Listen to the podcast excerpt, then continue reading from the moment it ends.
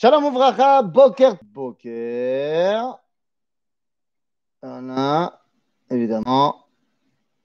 Boker Tov. Boker Tov les Koulam, ça y est, ça a l'air de vrai. Shavuatov. Shavuatov, on est Yom Rishon et Yom Rishon, eh bien, comme à notre accoutumé, eh bien, on étudie depuis déjà deux semaines, on étudie la Teshuvah et encore pendant deux semaines.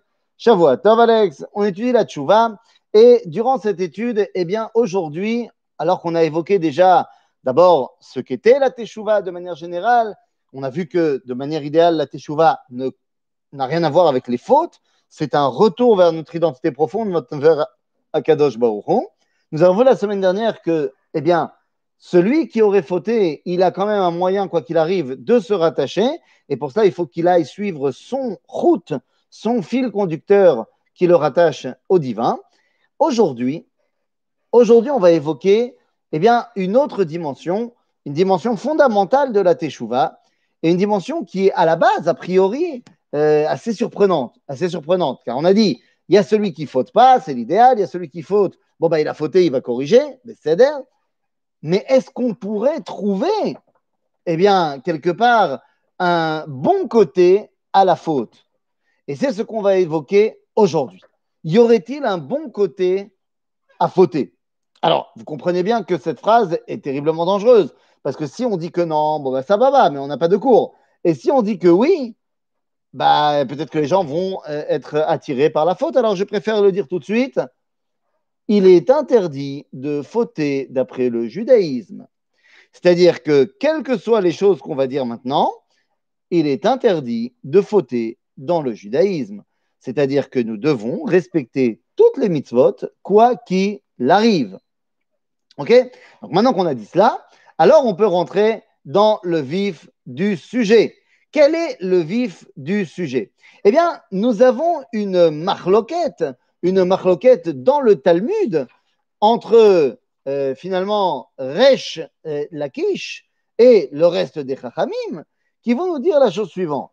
Alors, vous connaissez très certainement cet enseignement du Talmud. Il euh, je vous le lis ici.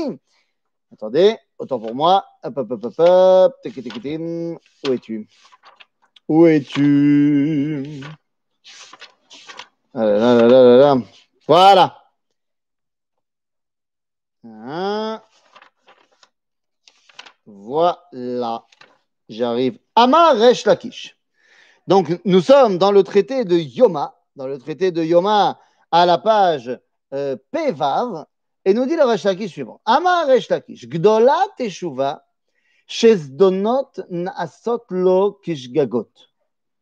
Nous dit Resh Lakish, la teshuva est grande, car elle est capable de transformer les fautes que j'ai fait volontairement, les donot, zadon, mézid, en shgagot, c'est-à-dire en shogeg, en faute par inadvertance. Euh, Israël ad Hashem Elohecha, ki kashalta ba'avonecha.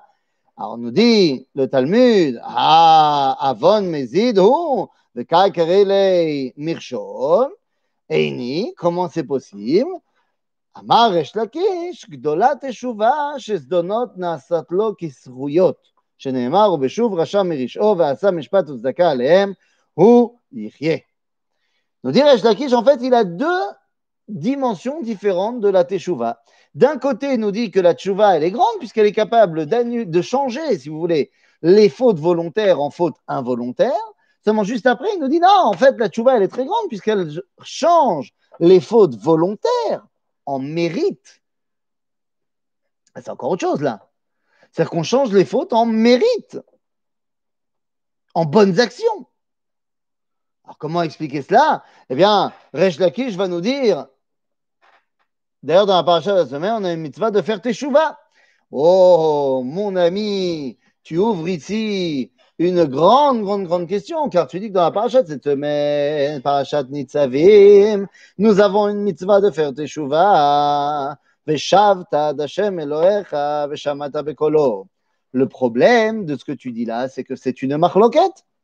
C'est une grande marloquette, comme on l'avait vu dans le premier cours sur la teshuva, grande marloquette entre le Rambam et le Ramban.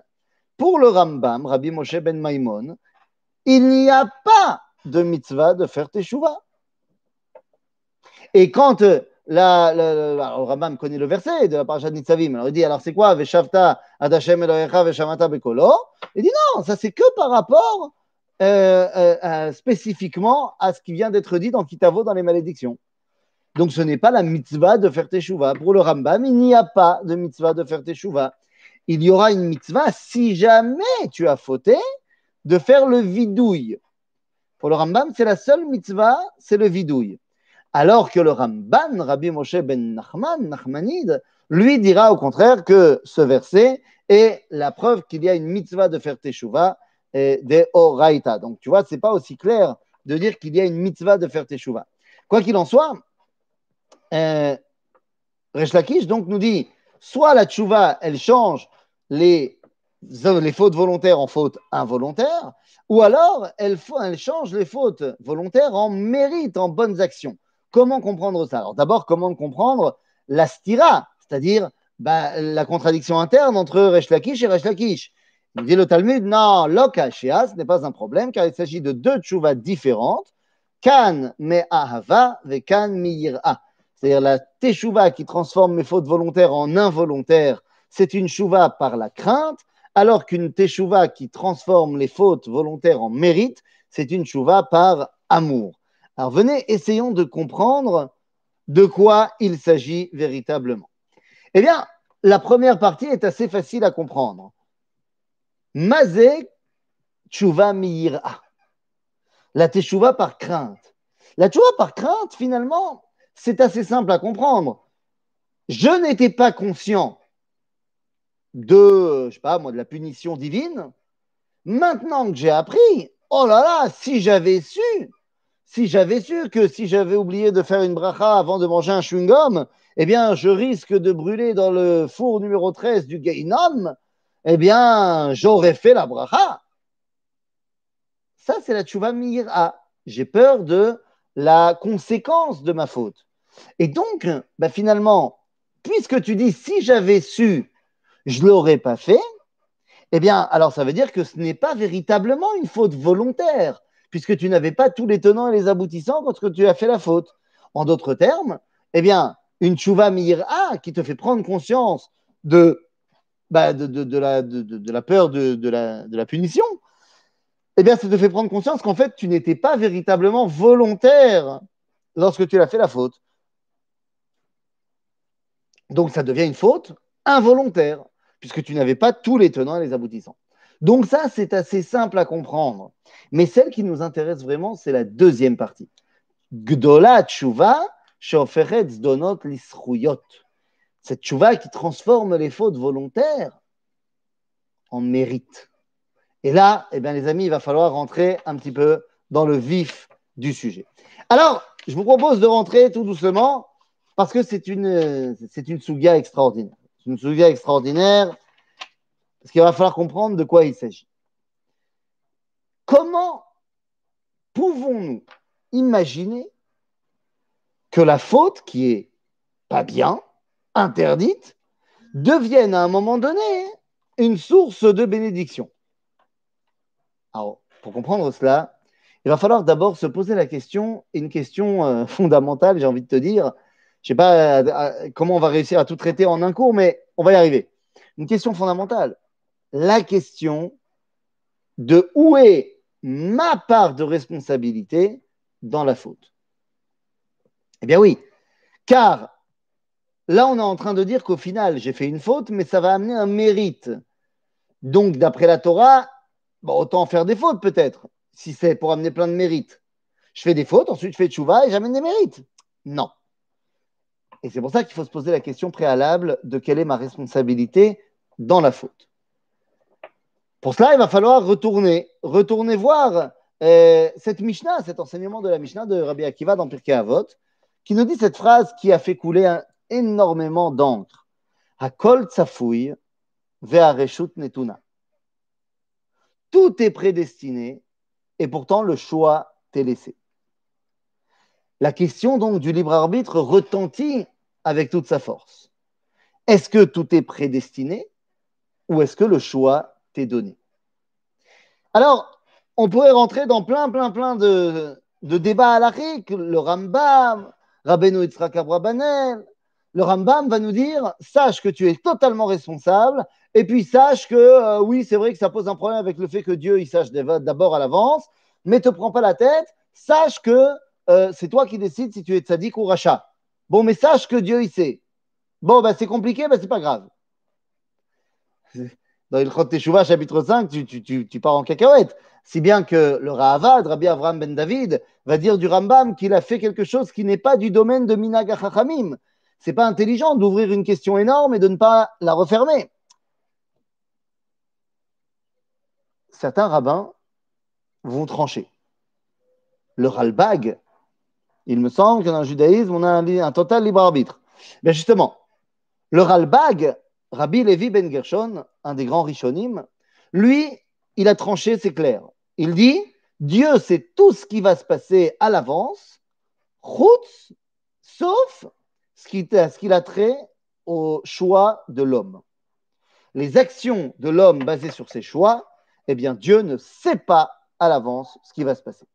Voilà la vie du Ralbag. Ah bon? Donc Dieu ne sait pas, selon le Ralbag, quelle chemise je vais mettre demain. Nous, évidemment que tous les rabbins n'ont pas accepté. Rabbeinu Chizdaï Kreskas, par exemple, dans son livre Or Hashem, il a dit Mais comment est-ce possible de dire quelque chose comme ça? Et donc il dit Absolument pas. En fait, tu crois que tu as le libre arbitre, mais en fait, tu es un pantin dans les mains d'Akadosh Baruch. En d'autres termes, nous dit Rabbeinu Chizdaï c'est bien fait, mais tu crois que tu as le libre arbitre, mais en fait, tu l'as pas du tout. Donc tu vois qu'il y a des tendances dans le judaïsme qui disent qu'il n'y a pas de libre arbitre, comme dans l'islam sunnite, où il n'y a pas de libre arbitre. Alors qui a raison? Rabbeinu Chizdaï ou le Ralbag?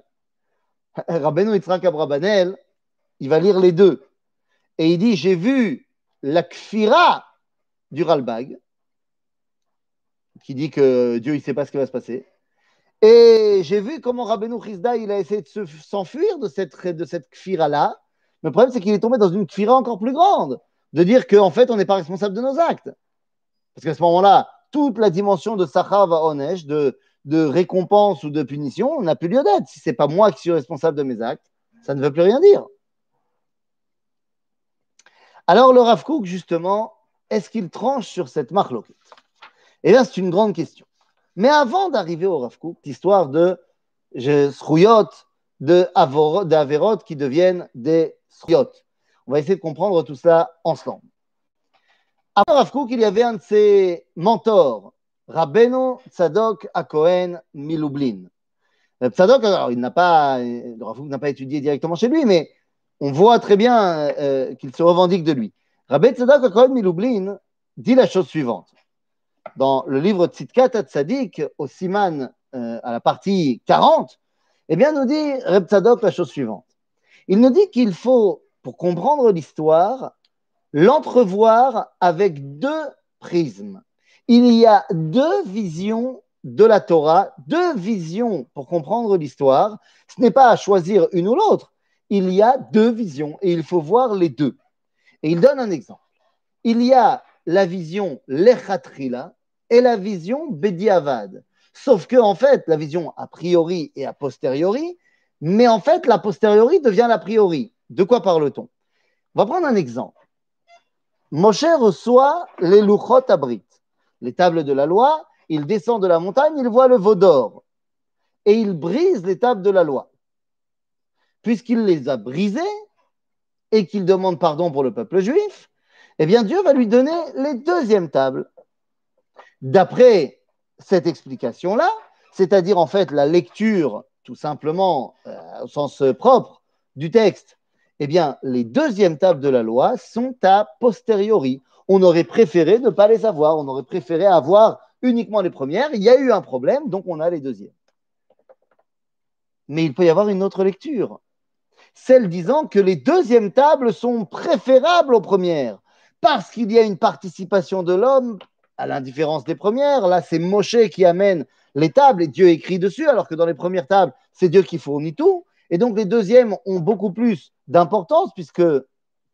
Comment ça, on ne m'entend pas? On m'entend pas? On m'entend Houston? On m'entend? On m'entend On m'entend? Oui Non Non Oui J'espère que oui. Bekitsour, Euh, à ce moment, il n'y a pas de bruit de fond, je suis tout seul. Tu m'entends? Là, c'est bon? C'est bon, on m'entend, on m'entend? Je crois que les bruits de fond, viennent de chez toi, mon ami. La deuxième version, on a dit, c'est de voir les tables numéro 2 comme étant préférables. Seulement, il ne peut pas y avoir de table numéro 2 s'il n'y a pas eu tout d'abord brisure des premières. En d'autres termes, dans cette deuxième lecture de l'histoire, les deuxièmes tables sont préférables et sont a priori, mais il a fallu passer par les premières pour arriver aux deuxième. En d'autres termes, nous dit Reb Tzadok Cohen Miloublin, pas de problème, nous dit Reb Tzadok, il peut y avoir deux visions de la Torah. La première vision est du point de vue de l'homme, la deuxième vision est du point de vue de Dieu. Donc, à ce niveau-là, on comprend que mes erreurs, elles sont des erreurs de mon point de vue. Est-ce qu'il en est de même du point de vue de Dieu? Et là, ça rejoint ce que dit le Ravcook. Car le Ravkouk nous dit la chose suivante. Dit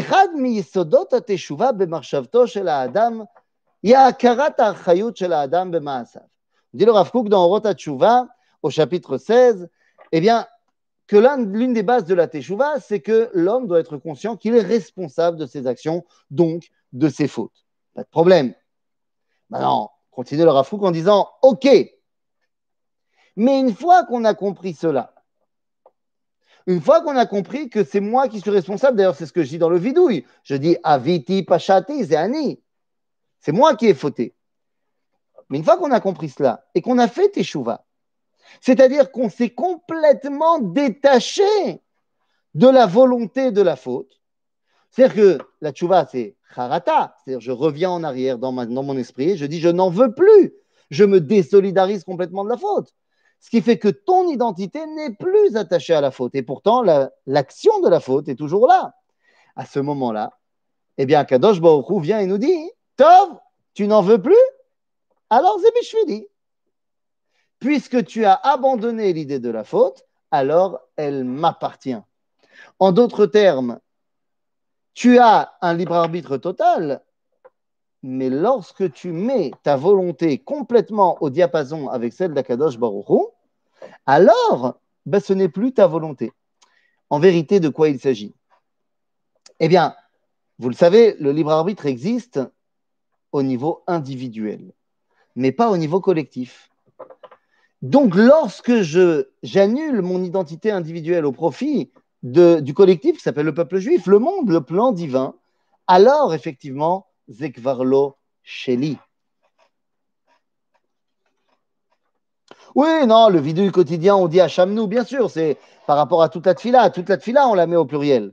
Toute la tfila, on la met au pluriel pour que nous regarde comme étant faisant partie d'un collectif qui, lui, est saint et donc ne pas voulant tout le temps regarder mes petits problèmes. Donc je m'intègre dans le tzibour, zemidarche atefila. C'est-à-dire, Bekitsour, en d'autres termes, eh bien, il y a ici une dimension incroyable que lorsque je fais teshuva, la faute ne m'appartient plus. C'est ce que va dire Yosef à ses frères. Vous savez, les frères de Yosef ont vendu Yosef, pas très cool. Et lorsque Yosef finalement va les retrouver, alors qu'est-ce qu'il leur dit? Eh bien, Yosef leur dit la chose suivante. Dans le verset dans le livre de Bereshit, au chapitre 50, il leur dit la chose suivante. Euh, c'est au chapitre euh, 45, il leur dit la, so de, la, la chose suivante, c'est Deu Ve'atem chashavtem elai ra'a, Elohim chashava letova. Elohim chashava letova c'est-à-dire que vous, avez pensé à faire le mal, mais Dieu, il avait une idée derrière la tête. Quand il avait dit avant, euh, vous m'avez envoyé ici, ben oui, on comprend très bien, vous m'avez envoyé ici, et là, il essaie de leur dire, bon, écoutez, vous m'avez envoyé ici, mais Dieu, il avait une idée derrière la tête. Et lorsqu'il entend leur teshuva, lorsque Yosef entend la teshuva de ses frères, à ce moment-là, arrive un nouveau verset dans lequel il va nous dire, Ata Lo atem shelartem otiena. Qui est Elohim? Ce n'est plus vous qui m'avez envoyé ici, c'est Dieu. Euh, comment ça, c'est plus vous? C'est vous? Non. Vu que vous avez fait Teshuvah, vu que vous ne voulez plus de cette faute-là, alors, bah, ce n'est plus à vous. La faute vous a été destitué. Eh oui, c'est incroyable. La notion de libre arbitre, c'est tant que moi, ma volonté, eh bien, c'est ma volonté. Mais lorsque ma volonté, c'est celle d'Akadosh Baruch c'est plus la mienne. C'est ce qu'on peut retrouver dans le Midrash, petit Midrash qui s'appelle Midrash Petirat Moshe Rabbeinu. Dans le Midrash Petirat Moshe Rabbeinu, Becheder Arishon, eh bien, nous avons l'histoire du dialogue entre Dieu et Moshe pour que Moshe accepte de mourir. Oui, car le Midrash nous explique que Moshe voulait, a dit non, moi je ne vois pas pourquoi je devrais mourir, euh, je ne mérite pas de mourir, donc euh, je ne meurs pas. Et à ce moment-là, Dieu lui dit non, non, non, Zélo Voilà pourquoi tu dois mourir. Et il lui rapporte 14 raisons. Seulement dans les 14 raisons, Moshe répond et explique pourquoi non, ben non. Et arrive la dernière raison, il dit non, bon, écoute, tu dois mourir parce que tu as tué l'Égyptien. Ah, tu as tué l'Égyptien, donc tu dois mourir. Moshe répond à Dieu ah, ah, j'ai tué l'Égyptien, mais j'en ai tué un. Toi, dans la mer, tu les as tous tués. Et Dieu lui répond Oui, mais moi, je peux les ressusciter, et toi, tu ne peux pas le ressusciter. En d'autres termes, ne me dis pas que lorsque tu as, tu as tué l'Égyptien, c'était pour moi. C'était pour toi. À ce moment-là, Moshe a accepté de partir. Mais Rabotai, qu'est-ce que c'est en train de, vouloir dire toute cette histoire-là? Cette histoire-là nous dit que le, prototype de la Teshuvah, c'est de comprendre que en fait, je dois ramener mon identité à la volonté du Créateur. Lorsque je ramène mon identité à la volonté du Créateur, eh bien, ce n'est plus moi. Mais oui, c'est moi, mais c'est plus moi. Mais oui, c'est moi. C'est-à-dire que je me détache complètement de la dimension négative de la faute.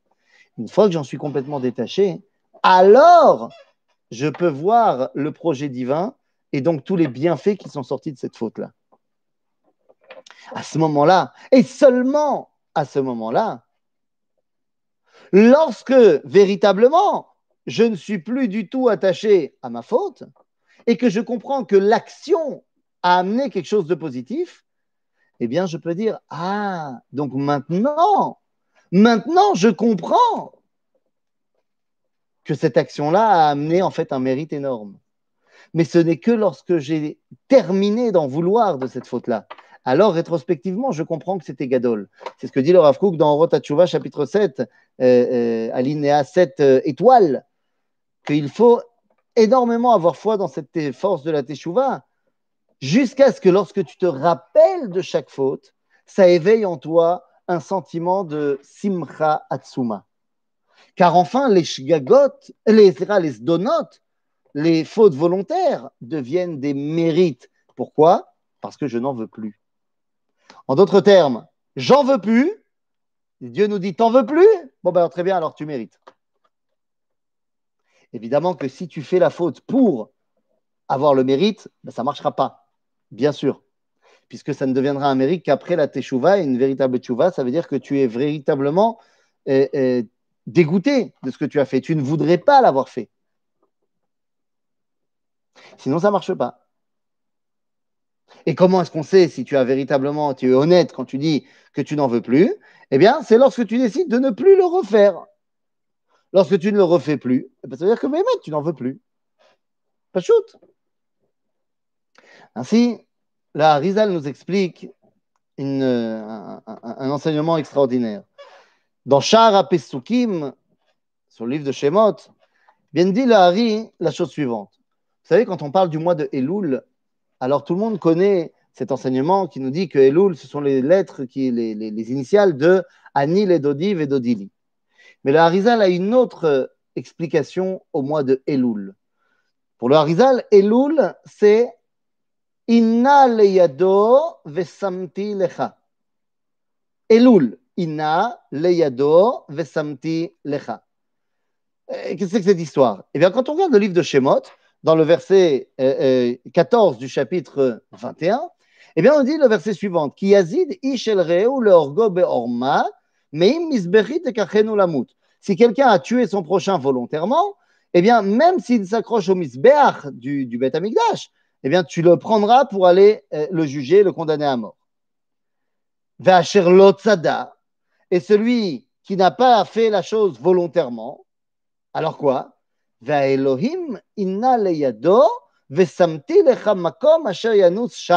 C'est le verset qui nous présente ce qu'on appelle euh, les villes de refuge. Et là, on nous dit, lorsqu'il n'a pas fait volontairement, alors. C'est-à-dire qu'à ce moment-là, Dieu t'a laissé un endroit où tu vas pouvoir te réfugier. Et c'est quoi cet endroit où tu vas pouvoir te réfugier? Zamakom. Et Makom, c'est l'un des noms d'Akadosh Baruch En d'autres termes, nous dit la Rizal, lorsque tu as fait une faute, eh bien, tu peux te réfugier chez Dieu.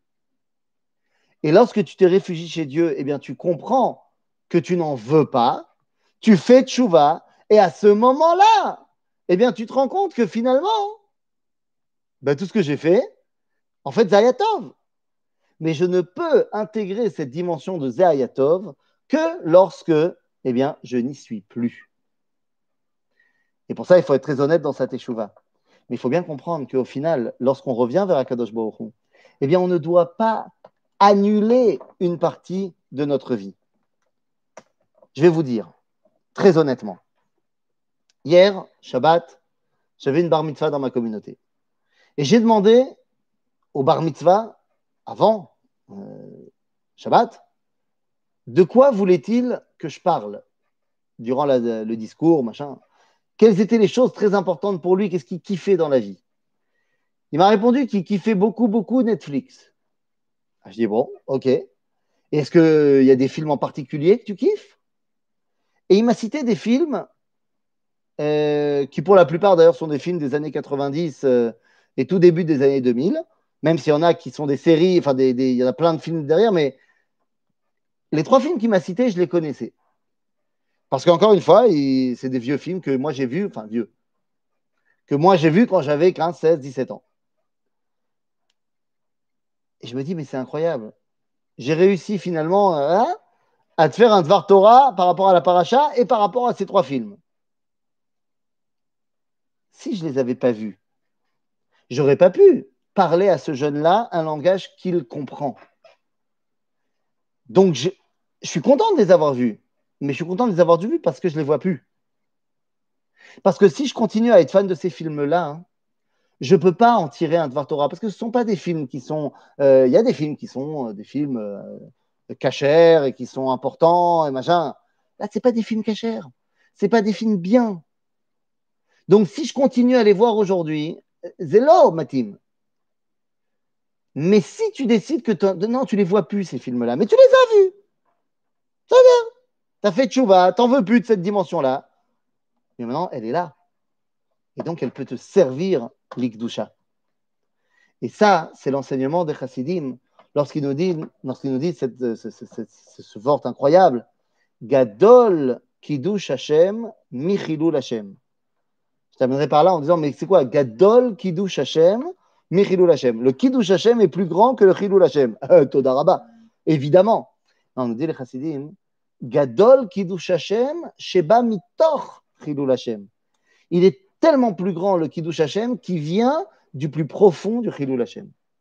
Parce que ça veut dire que tu as réussi à corriger tout ça, à élever ce qu'il y avait à élever et à jeter ce qu'il y avait à jeter. Et à ce moment-là, eh bien, tous tes zdonot, offrim les srouyot, tes fautes deviennent des mérites et tu peux te rattacher complètement à Kadosh Baruch à bientôt les amis.